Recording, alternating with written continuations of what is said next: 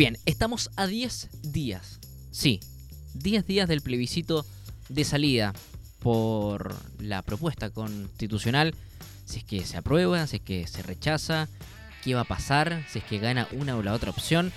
Esto y más se lo vamos a estar preguntando a Miguel Ángel Fernández, él es docente de la Universidad del Desarrollo, magíster en gestión pública, mención, dirección y control de la Universidad San Sebastián y em, doctorado en ciencias políticas de la Boston University de Estados Unidos.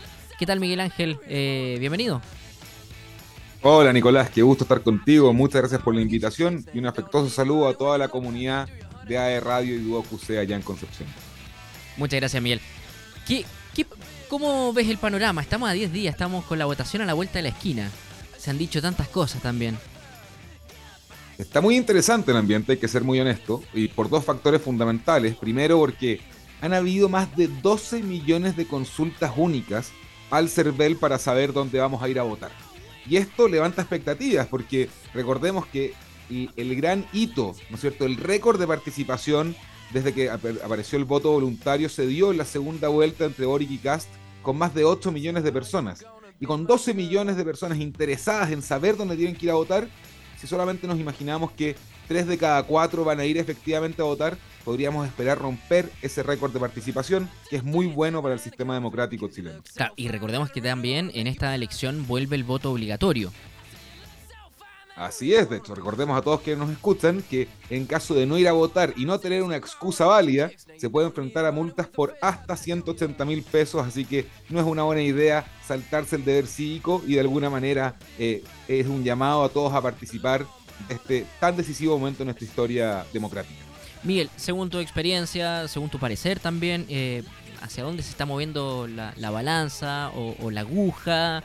Eh, hay, encuestas que ya están dando por ganadora a una, a una opción, hay un margen de diferencia, eh, sabemos que existe el factor del voto silencioso. Eh, ¿qué, opinión te parece?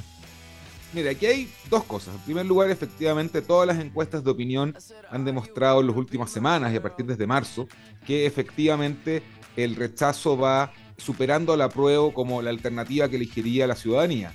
Pero, y este es el dato interesante, cuando uno mira, por ejemplo, el panel ciudadano que tenemos en la UDD, que sigue a las mismas personas desde marzo hasta la última semana, la semana anterior a esta, eh, vemos que solamente un 54% de los encuestados tienen una clara decisión de voto hacia la prueba y el rechazo. Eso significa básicamente que uno de cada dos encuestados ha variado de opción más de cuatro veces en los últimos siete meses. Entonces, efectivamente, sí, las encuestas parecieran mostrar que el rechazo tiene la probabilidad de triunfar el próximo 4 de septiembre, pero la alta tasa de indecisos y la alta volatilidad de los mismos encuestados nos demuestran que aún no está cerrado la elección y vamos a tener que esperar hasta ese día para tener certezas de qué opción va a resultar triunfadora. Y en ese sentido, ¿qué rol cumple también las franjas eh, electorales? En, este, en este sentido de hay un grupo de indecisos, pero también sabemos que hay gente que tiene su voto decidido, me atrevería a decir que desde antes que eh, se, se, dé la, la, partida para este proceso, no sé. Así es, de hecho, mira, deja dártelo con un ejemplo histórico. ¿eh? El último plebiscito que tuvimos como tal fue el del año 1988 donde me imagino, Nicolás, que tú aún no estabas vivo y mucha de la gente que me escucha tampoco. Ni en los Entonces hagamos un poco de memoria histórica, ¿no es cierto?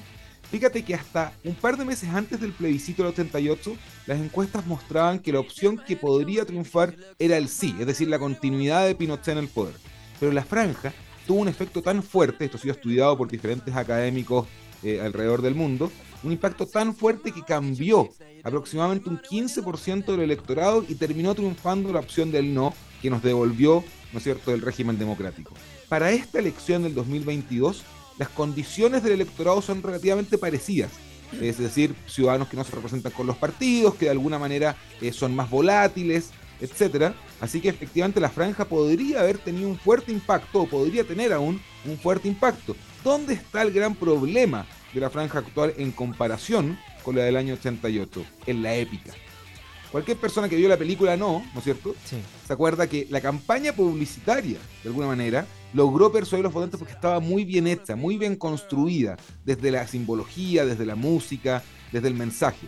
En este 2022 la franja del apruebo, por ejemplo, es bastante más fragmentada, es bastante menos coherente y uno podría esperar que tuviera menos impacto que aquella que ocurrió hace 34 años atrás.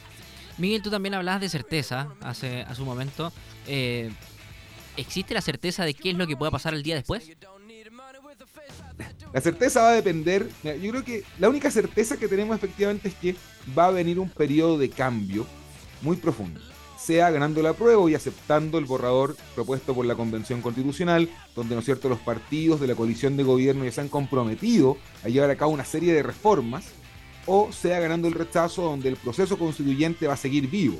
Probablemente nos vamos a enfrentar a nuevas elecciones de convencionales, a una nueva convención, a un nuevo borrador, ¿no es cierto? Que va a alargar un poco este proceso para construir esta nueva constitución, que es el gran anhelo ciudadano, como quedó marcado, ¿no es cierto?, en el plebiscito del 2020 con ese 80% que dijo que quería una nueva carta fundamental para el país. En ese sentido, el, grupo oficialista ya entregó eh, su, petitorio, o por lo menos se han reunido para, para eh, ponerse de acuerdo, ¿no?, con, los puntos que deberían modificar en caso de ganar la opción apruebo en, en, la vereda al frente, en el rechazo, eh, como que ha costado ver por lo menos eh, e, esta unión para saber qué, es lo que pretenden modificar en, caso de. Bueno, recordemos para ser justos con ambos lados, Nicolás, que hace un par de semanas atrás los presidentes de Chile Vamos, que es parte de la oposición, ¿no es cierto? También está el Partido Republicano, que pareciera ser el grupo más eh, menos propenso a aceptar cambios, pero dentro de Chile Vamos, la UDI, RN y Evópoli básicamente, se comprometieron a 10 puntos clave, donde yo diría que hay uno que es muy importante, que es aceptar que Chile se va a transformar en un Estado social y democrático de derecho. Eso ya es un cambio copernicano en la concepción que teníamos de un Estado 100% subsidiario como venía desde la Constitución que nació en 1980, refundada, ¿no es cierto?, o, reformada por eh, Ricardo Lagos Escobar en 2005. Pero ambos opciones tienen mucha tensión, porque por un lado uno tiene al oficialismo que está partido en estas dos almas, ¿no es cierto? Uno tiene a Prueba Dignidad, al Partido Comunista Frente Amplio, y por otro lado el socialismo democrático, que muchas veces no coordinan bien entre sí. Muchas veces tienen roces y tensiones porque el presidente Boric, eh, que es el presidente que ha asumido con el menor porcentaje de apoyo en el Congreso desde el retorno a la democracia, tiene que navegar muy bien las aguas entre estas dos almas. Y por otro lado, tenemos efectivamente una centro derecha y una derecha que también está partida en dos espacios. La centro derecha como la conocíamos en Chile Vamos y el Partido Republicano de José Antonio Cast, que es sin lugar a dudas hoy en día el bastión de alguna manera del el legado constitucional que nace en Chile en 1980. Entonces, tenemos claro que ambos sectores van a tener que moderar posiciones para llegar a un acuerdo que permita dar lo más importante que hace una constitución, que es una hoja de ruta, para dar estabilidad y para poder dejar que los gobiernos en el tiempo propongan sus políticas públicas y las ejecuten, eh, obviamente, por el bienestar del país y de la población. Estamos conversando hasta ahora con Miguel Ángel Fernández, docente de la Universidad del Desarrollo, magíster en gestión pública, mención, dirección y control de la Universidad de San Sebastián y eh, doctor en ciencias políticas de la Boston University de Estados Unidos. Eh, lo decíamos, la, la encuesta están dando por, ganadora la opción rechazo. ¿Y cuán factible es eh, que, se continúe con un proceso eh, constituyente, con una nueva convención? ¿hay, ¿Hay certeza de eso también? Fíjate que yo creo, Nicolás, que la única certeza efectiva que existe en caso de ganar el rechazo es que el proceso constituyente va a seguir. Y eso significa, en palabras del propio presidente, que va a haber un llamado a una nueva elección de convencionales. De hecho, en la centroderecha, si le vamos nuevamente, en la democracia cristiana, ya se están conversando fórmulas acerca de cómo sería este nuevo mecanismo. ¿Hay certeza de que va a haber elección de convencionales? Al parecer sí. un 90% uno podría decir sí. La cuestión que va a ser parte del debate político a partir del 5 de septiembre, en caso de ganar el rechazo, es cuál va a ser el mecanismo bajo el cual vamos a elegir a estos nuevos convencionales. La DC ya puso un punto muy clave, que tiene que ser electo democráticamente y paritario, ¿no es cierto? Y la centro derecha de alguna manera se está abriendo caminos a, eh, a que sea paritario. La pregunta bajo qué mecanismo. ¿Vamos a replicar la elección que tuvimos el 2021? ¿Vamos a buscar otra fórmula electoral? ¿Vamos a acotar el tiempo de la convención? Recordemos que esta convención tenía nueve meses para ejecutar su trabajo, con una prórroga de tres.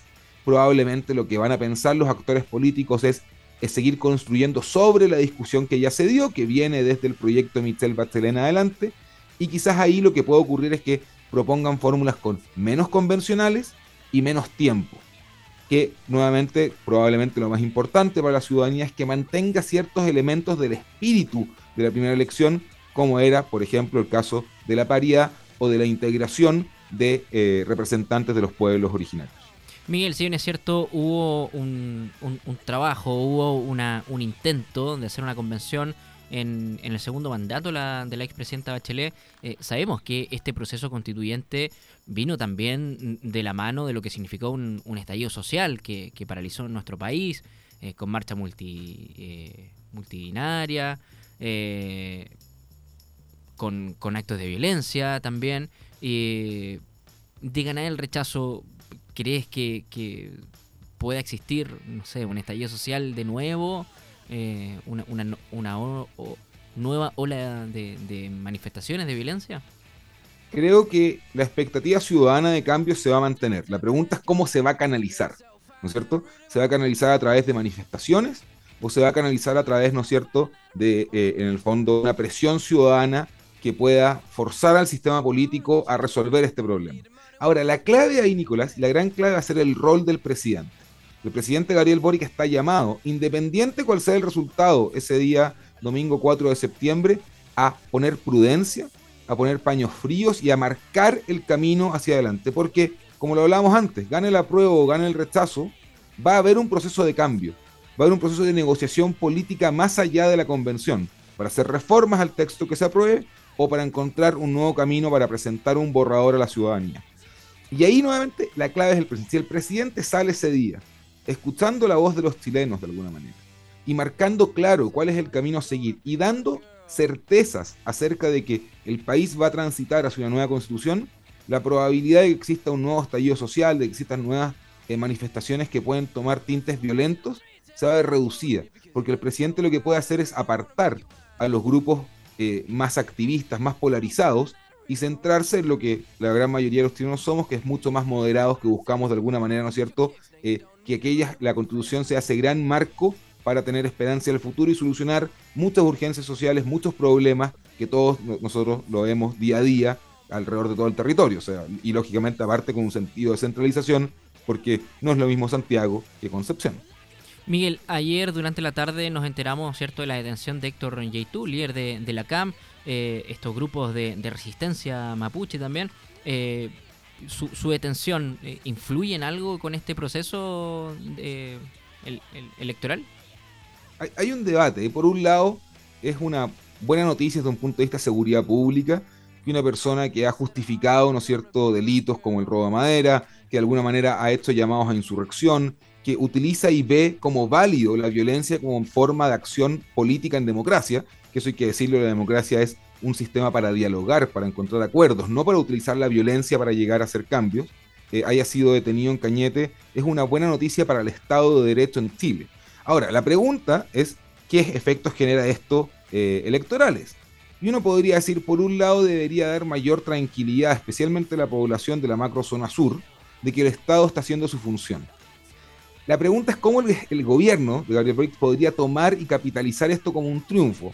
Y ahí el gran problema que yo le veo es que eh, a pesar de que eh, la denuncia, ¿no es cierto?, por eh, infracción a la ley de, la ley de Seguridad Interior del Estado viene desde 2020 y que fue reforzada este año por el ministerio encabezado por la ministra Isquiasites, es efecto suficiente a dos semanas para cambiar todo. Es tan importante Héctor Yaitul efectivamente para cambiar lo que parece ser una tendencia muy marcada, especialmente en la macrozona sur.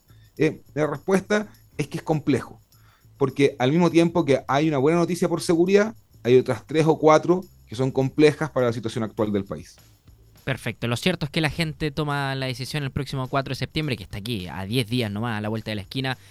Y eh, el 4 y el 5 vamos a, saber qué es lo que va a pasar eh, en lo sucesivo. Miguel Ángel Fernández, docente de la Universidad del Desarrollo, magíster en gestión pública, mención, dirección y control de la Universidad San Sebastián y doctor en Ciencias Políticas de la Boston University de Estados Unidos. Muchas gracias por habernos acompañado en acceso directo por aguerradio.cl. Muchas gracias, Nicolás, y un saludo a todos quienes nos escuchan.